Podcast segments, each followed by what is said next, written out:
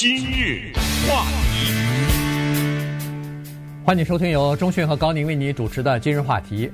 呃，美国的最高法院呢，在礼拜五的时候将要决定到底是不是要受理两个案子，或者是其中之一啊，两个案子其中之一。呃，这两个案子呢，都是具有历史意义的大案啊。这两个案子呢，基本上都涉及到一个问题，就是新闻媒体它到底受不受宪法的第一修正案的保护？那么第一修正案我们都知道就是言论自由哈，这个呃媒体到到底受不受这个案子的保护？这两个历史的案子上呢，都说是受，这个媒体是受这个呃保护的啊。那么。现在最高法院如果要是受理这个案子的话，那意味着什么呢？意味着就可能对这个受宪法保护这个事情有不同的意见，所以他才受理啊。如果要是认为说这个案子已经定了。呃，我我没有任何其他的意义的话，那可能就不会受理了哈。所以呢，人们就得看具体的情况，因为在最高法院一共有九名大法官，那么至少要有四名大法官同意说是我们愿意受理这个案子，那么这个全院才可以讨论或者是受理这个案子，否则的话等于是就不受理了哈，因为案子太多，他们也不可能每一个都受理。所以呢，现在最高法院已经有两位大法官表示说他们愿意考虑。重新考虑这个呃以前的判例了。其中一个呢，呃，一位呢是 Clarence Thomas，另外一位呢就是这个呃 Neil Gorsuch 哈，这两位已经同意了。那么是不是还有两位要同意参与到他们的这个行列当中，受理一个或者是两个有关于诽谤案的这个审理呢？礼拜五的时候，我们就可以知道结果了。嗯。关于“诽谤”二字啊，这个在美国的社会当中和欧洲其他一些国家当中呢，可以说是有完全不同的理解和完全不同的司法的规定。所以，为什么礼拜五这个备受关注，就是这两个字叫“诽谤”。因为诽谤背后当然就隐藏着言论自由。所谓言论自由，就是怎么证明一个人诽谤另一个人。或者说，怎么证明一个人被别的人进行诽谤？今天这个节目呢，我们就可以通过讲故事的这个方式，让大家从故事当中了解诽谤，它在美国这个社会当中对政治人物和其他的公众人物的一些具体的使用。这个，可能跟我们平常的老百姓也有关系啊，对不对？对。哎，所以我们可以了解了解。而关于诽谤呢？这个事儿在五十七年以前，一九六四年呢，有一个一锤定音的裁决，而且这一锤砸得非常的狠。一九六四年，美国最高法院九名大法官罕见的九比零做出了一个裁决，这个是一个美国的言论自由史上或者关于诽谤的诉讼的一个著名的案例。这个故事呢，先跟大家讲一下。五十七年以前，当时有一个美国的黑人领袖，他的名字叫马丁·路德·金。他呢，在他的家乡阿拉巴马的 Montgomery 这一带呢，带领着民众进行所谓非暴力游行。后来呢，有一个组织，这个组织呢，叫做。辩护或者维护马丁·路德·金组织叫 Committee to Defend MLK，这个组织花钱在《纽约时报》上面登了一个整版的广告。在《纽约时报》这个整版的广告上面呢，他们没有提当时在阿拉巴马的蒙哥马利这个地方的一个警政委员的人的名字。这个人名字呢叫 Sullivan，他们没有提他的名字。但是在这个整版的广告当中，他是说，马丁·路德·金被警察逮捕七次，而且呢，有一些参加游行的学生被学校开除，在游行当中他们唱了什么什么歌曲等等。这个广告有一个通栏的大标题，特别的醒目，叫做 “Heed their rising voices”，翻译成中文就是“倾听他们日益响亮的声音”。我们可以想想，在一九六十年代的时候，那个时候的民权运动是特别的如火如荼啊，是特别的有影响。这个广告一登出来以后呢，当时蒙哥马利这个地方和阿拉巴马州的叫警政委员呢，他是一种叫 Police Commissioner Sullivan，他就告了，他说这个对不起了，赔吧，您这诽谤啊，嗯，怎么诽谤呢？你看一看啊，来，咱们拿着这广告抻出来看一看，你说马丁路德金被逮捕多少次？七次，不对啊，我这警察记录四次啊，是不是你加了三次啊？这是不是诽谤啊？你说你唱的什么什么歌？不对啊，我这看的是你唱的别的歌啊。他就在这挑刺儿了嘛，对不对？还有学生参加游行被开除了，谁被开除了？你说吧。没有啊，我这儿哪个学校啊？哪个学生被开除了？说吧，你这个诽谤啊？没有啊，你这无中生有，这不捏造吗？对不对？好了，这个时候这案子就成立了，告吧。一路告告地方法院，马丁路德金的这个组织，这不是他的啊，这是一个他的支持他的组织，就一路败诉。最后呢，阿拉巴马州的最高法院判这个组织赔偿 Sullivan 警政委员五十万美元。那当然人家不干了哈，因为这一个陪审团全都是白人，所以一路就上到了最高法院。嗯，最高法院九比零裁决，这个组织就是。为马丁路德金捍卫权利的这个组织获胜，这个整版的广告没有构成任何的诽谤，其中有一些事实可能具体的不符，但是不构成诽谤。九比零的裁决，从一九六四年以后就再也没有任何的诽谤罪进到最高法院了。嗯，五十七年，对，所以这一次的礼拜五的这个才是这么的重要。对。呃，这里头有几个关键的东西。第一个就是，如果要是一个新闻媒体它不受到第一修正案，就是言论自由的保护的话，那他这个官司不得了了。原因就是说，刚才那还不是他们自己的记者是呃写的文章呢，这是一篇通栏的广告。这个广告里边的每一个细细节，如果都要和事实相符的话，你可以想象出来，这个新闻机构。他要做多少的工作去证 证明？啊哦，一共逮捕过七次，还不是六次。然后呃，什么什么是这个这？呃呃，穿的衣服的颜色可能都有。如果要是他有一个描述的话，那都都有可能都会构成呃这个呃诉讼啊。所以呢，这个对呃新闻机构来说，这个负担太重啊。这是第一。第二呢，就是说在这次的裁决当中，呃，最高法院的九位大法官第一次。引用了就是第一宪法修正案来保护一个新闻媒体，这个是划时代的，这个是具有里程碑的意义的。第三，就是在这个裁决当中，法官们第一次提出了一个概念，叫做这叫什么？真实恶意的意图啊，这个就是说，你如果要是告一个新闻机构也好，告一个。呃，出版物也好，出版机构也好，你必须要证明这么两点东西。第一就是说，他出版的这个东西，他明明知道这个是假的，嗯，这个是编造出来的谎言，他还出版，那这个你可以告他，因为他是出于恶意来想要诽谤你，因为他明知道是假的，是虚构的，不是真的，他还出版，那这个是可以，你可以告他。但是你知道这多难呢？对对，你怎么能够证明？一个人写了一本书或者一篇文章，他在写这个书和文章的时候，甚至之前就知道他这篇文章是在撒谎，是在诽谤。他写这本书之前，他就在诽谤，他是蓄意诽谤。对，蓄意。你怎么证明这个东西啊？对，对不对？蓄意要恶意的中中伤你，或者是诽谤你。现在是这样，就是说我肯定诽谤你了，好，我肯定中伤了，但是你怎么证明我知道呢？嗯，你说对，而且这是第一，这还不是你个人啊，这是说出版物，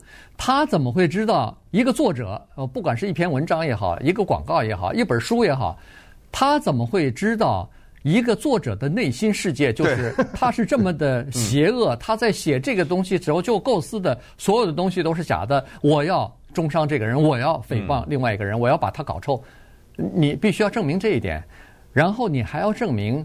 这个出版物，他无论是知道还是不知道真假，他一概不去考虑。我好，我知道它是假的，我也不管；它是真的，我也不管。我就是这么鲁莽的去出版了。你必须要证明这些东西。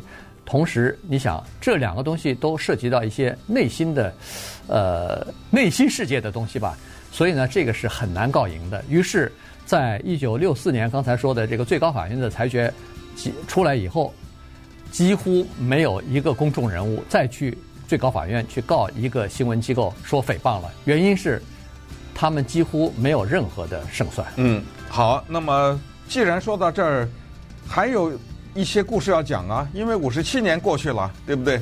这中间有什么人写了什么书，说了谁 什么东西，嗯、有可能被什么人告，这是一个。还有美国的法律哪来的呢？美国的法律它的根源是来自于英国。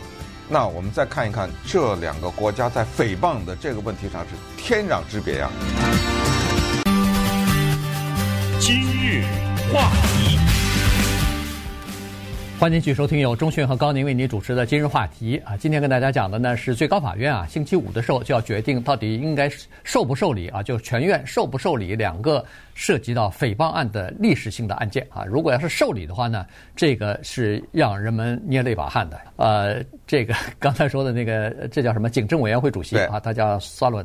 呃，这里头还有小故事呢。那个呃，一九六零年的那个整版的广告登登出来之后呢，按照阿拉巴马州的这个呃，就是州法来规定，你要是诉讼一个机构的话，你先要让他。向你道歉啊，这个要书面的向你道歉，所以他写信要让《纽约时报》给他道歉，《纽约时报》给他回信，说是，请问您，我们想要了解您是如何认为这个广告是针对你的呢？是反对你的呢？你的名字也没啊，对，从来没有说过你的名字，从来没有影射过，说是这个是警察局的问题。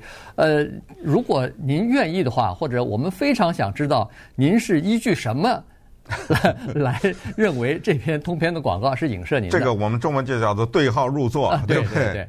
呃，但是他当然他就 他就没有再回应了，这确实没法回应啊。嗯。人家的广告里头没提任何名字啊，啊，就直接打官司了哈。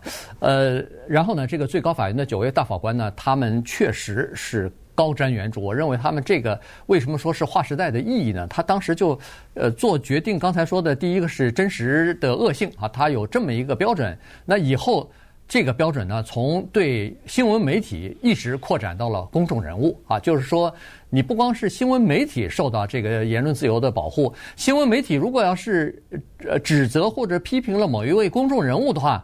他也受这个保护啊，因为这个确实是呃非常重要的。因为最高法院的大法官在写这个呃裁决书的时候呢，他就说了哈，他就说为什么需要新闻媒体？为什么需要这样广泛的保护呢？因为我们国家对以下的原则是有深刻的承诺的。在宪法当中，就是对公众问题、对大家所关心的，比如说涉及到政府、警察这方面的问题的时候，应该是在这些问题讨论的时候，应该是不受限制的，是有利的，而且是开放和透明的。呃，这是你才有有这个保护，你才可以达到这个效果。否则的话，你这个也怕，那个也怕，你就不可能有这样的不受限制的和开放的、透明的这个讨论。而且他说了。很有可能在这些讨论的过程当中，有非常激烈的、刻薄的，甚至是让某一些政府官员、民选官员和公众人物很不愉快的攻击。嗯，他们可能会受到这样的攻击，所以这个应该受到保护。同时，他还说了，他说在自由辩论当中，错误的陈述，就是有的时候和事实略有一些出入的这个陈述。是不可避免的，嗯，他就说了，所以呢，他说，如果想要有言论自由，想要有他生存的空间的话，必须要给他这样的一个喘息的空间。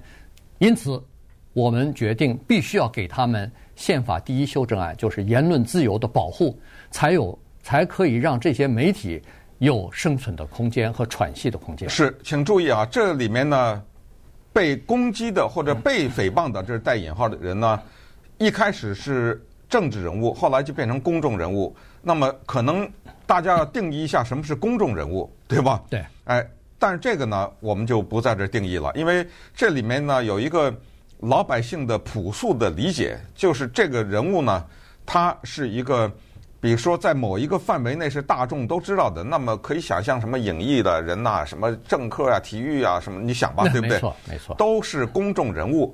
可是这个诽谤呢，有必要在这儿再嗯澄清一下，因为我们在美国这种国家呃生活久了以后呢，可能有一些事情也就司空见惯了，呃，不去多想了。比如我们最近在谈电影演员 Alec Baldwin，他拿枪不小心把摄影师打死这个事情，大家可能如果对这个演员知道的话，他是长时间在电视上扮演川普的呀，没错，你知道，对，那是把川普总统丑化到了极致了，极致，包括那撅着个嘴，你知道吗？就是那 就外貌都是丑化总统的这些呢。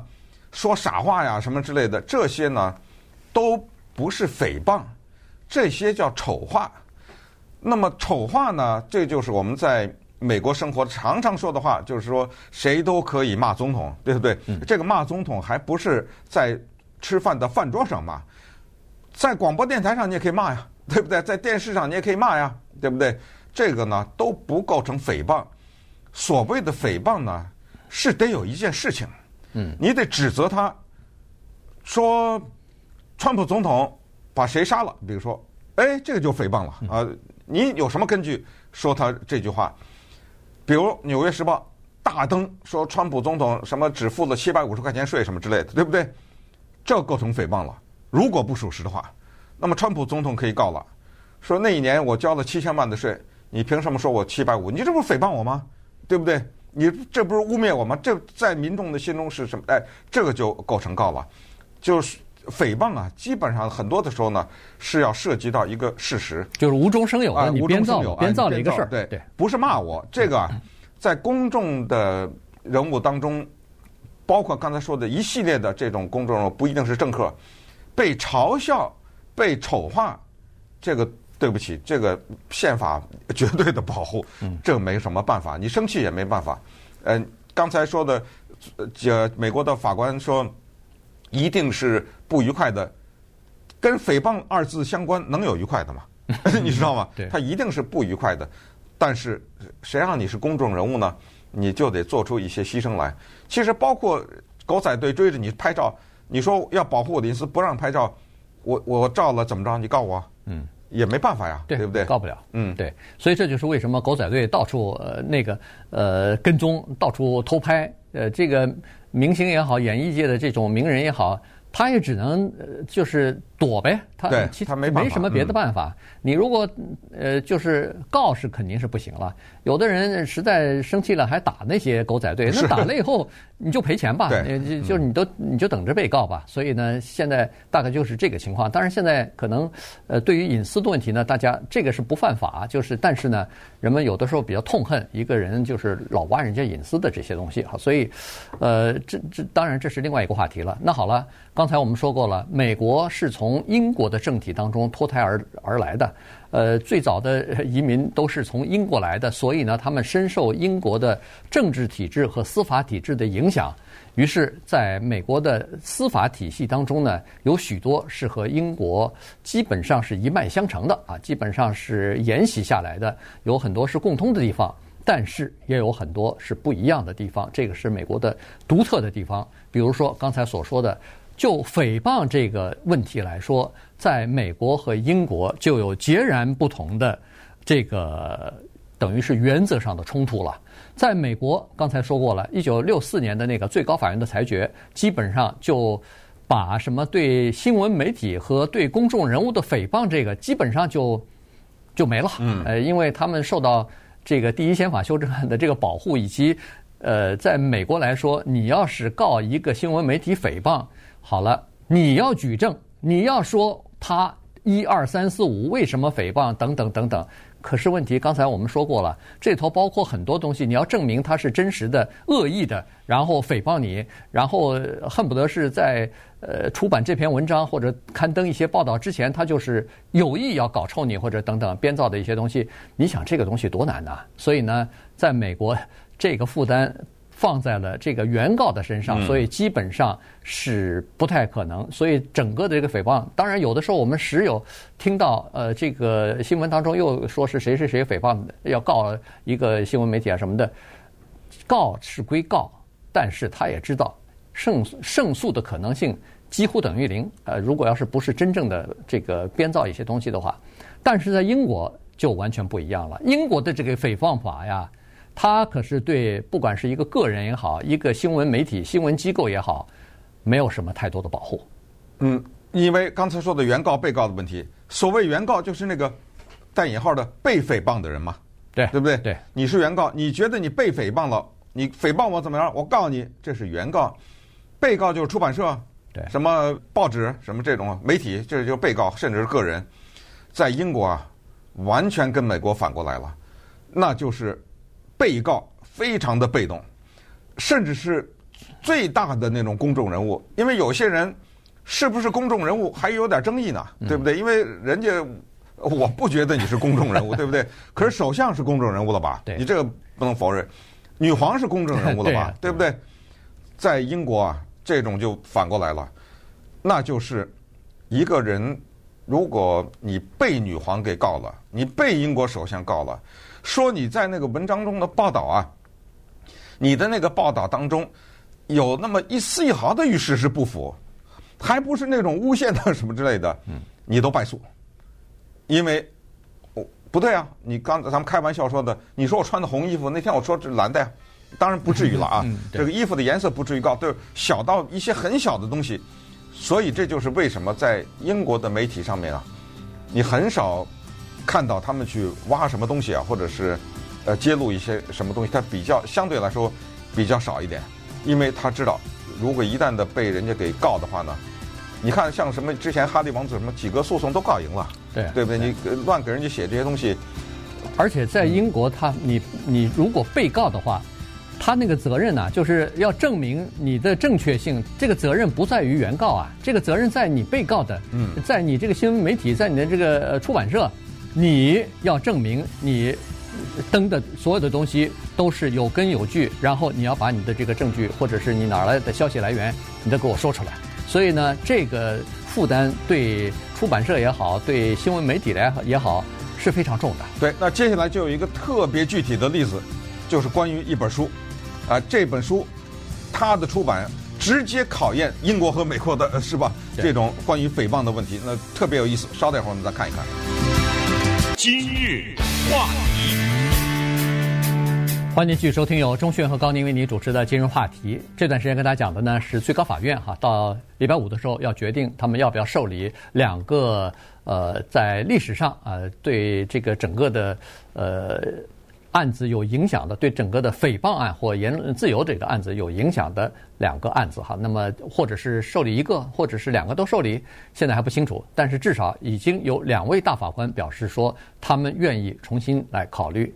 这个案子哈，所以呢，呃，刚才说的是 Sullivan 的和《纽约时报》的这个案子哈，呃，接下来呢，人们就在说了，如果要是法官受理的话，如果要是美国的司法体制里边的关于自由保护或者是呃这个诽谤法，如果像回归到英国那种情况的话，那会出现什么样的情况呢？会不会言论自由的这个，比如说在某些程度下，呃，就减少了、降低了？绝对会啊！原因就是说，在英国就是这样发生的。所以，如果回归到英国的那种呃法律体制的话，对新闻媒体、对个人没有这个自由言论自由的这个保护的话，那我们可以想象，可能今天的英国就是明天的美国了。嗯，那情况就是这样。在二零一四年的时候，就发生过这样的一件事情，一个。这个作家啊，他写了一本书，就是英国记者吧。哎，英国的记者 Catherine Belton，对，他写了一本书。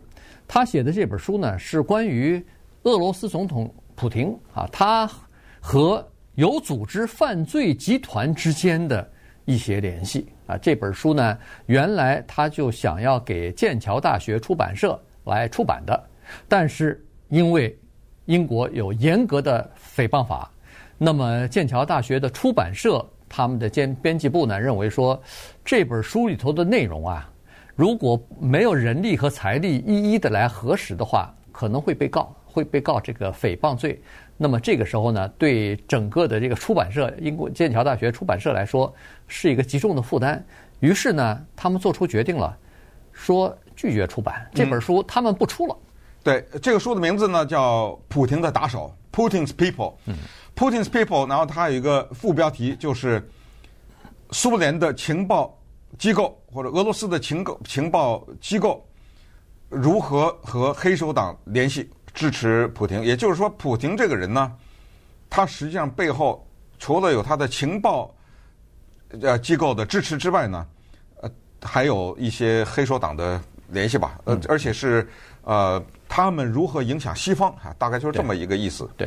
这个书呢，是女记者 Catherine Belton 花了大量的时间，可以说甚至冒着生命危险，做了很多的调查和访问。很多的时候，她在书中她都不敢提那个人的名字，她只是说为了保护他，我们就不提他的名字。我们试想一下，如果一个记者他不掌握一些资料的话。他这不是叫血口喷人吗？是我这么一个国家的总统，你说我跟黑社会有联系，你这不是诽谤还是什么是诽谤啊？这不是造谣还是什么是造谣啊？可是呢，剑桥大学出版社之所以拿了这个书稿，而且审阅，他们审阅了以后，而且说了这番话，就说明他们也对这个记者的工作呀也是心服口服的。因为剑桥大学出版社最后他们的执行长都出来了，他是这么说的。说，Catherine，我们对你的这个书所做的调研呢，是深感敬佩。嗯，啊，就是说你这个书里真的是做了很多的工作，而且是非常令人信服的。不过，在我们英国呢，关于诽谤这个事情啊，法律太严了，所以很抱歉，我们不能给您出版这本书。因为我们公司的钱有限，人家人家普廷打过来的时候，打官司的话，咱打不过人家哈。对，就是这么特别的礼貌。结果呢，Catherine Belton 说没问题，我理解，就拿着书到了美国。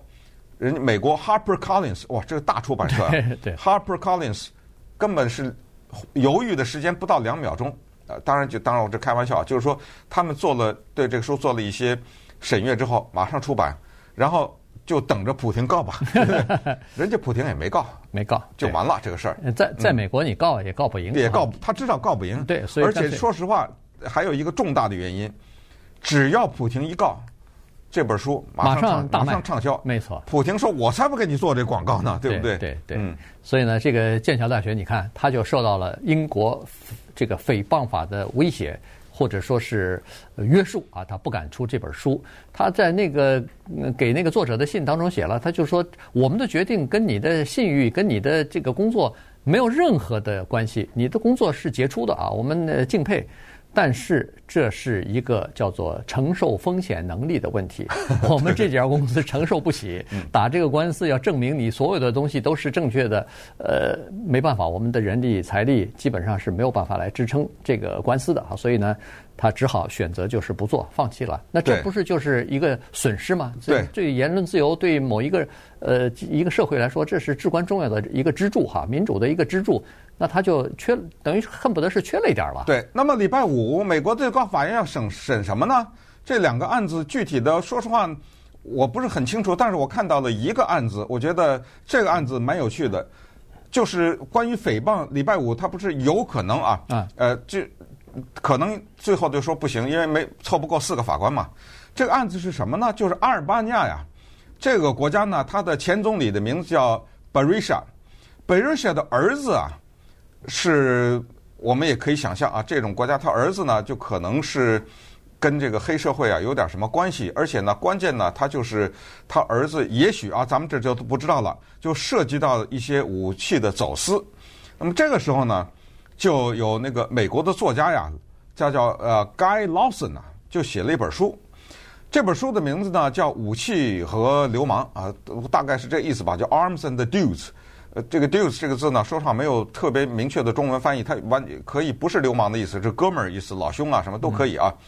就说的是，因为我把它翻译成流氓，主要是说，呃，这个书涉及到说他可能这个 Berisha 的儿子啊，总理的儿前总理的儿子呢，有可能涉及到这个武器走私，所以就写了这个书。这个书呢，就变成了一个小畅销书，但是后来真正的让这个书呃名声大振的呢，是二零一六年的一个电影。是根据这本书改编的电影，是由好莱坞的著名的电影明星，就是演那个暴力鼓手的那个 Miles Teller 和嗯 Jonah Hill 两个人演的，叫做《War Dogs》战争之狗。这个电影呢，非常的好看，呃，也娱乐性也很强，就是根据这本书改编的。那么这一下，阿尔巴尼亚前总理巴瑞莎的儿子叫 Skelson，他不干了。他说：“你这不是胡来吗？说我总理的儿子跟黑手党有关系，说我什么走私武器，就告了。这一路就告，告到了美国最高法院。当然，美国最高法院要是不审理的话，那阿尔巴尼亚总理的儿子也就败诉了。他说什么呢？他说你这个书啊，就是叫恶意重伤。所以这个案子的名字呢，叫 Berisha vs. Lawson，就是阿尔巴尼亚前总理的儿子状告 Guy Lawson 这个案子。这个蛮有意思的，因为。”他要告赢的话，这真的是刚才说那些普廷啊什么的那些就全在这一列了，对不对？对。对，所以以后美国记者要写一些外国的这些人物的书啊什么的，那被外国的人告了，那这也麻烦了。那么这个呢，就让我们想到另外一个东西，也必要叫给介绍给大家，就是二零一零年的时候，奥巴马做总统的时候和国会有一个关于外国人。外国的法律诽谤法能不能在美国的联邦和州一级使用的这个问题？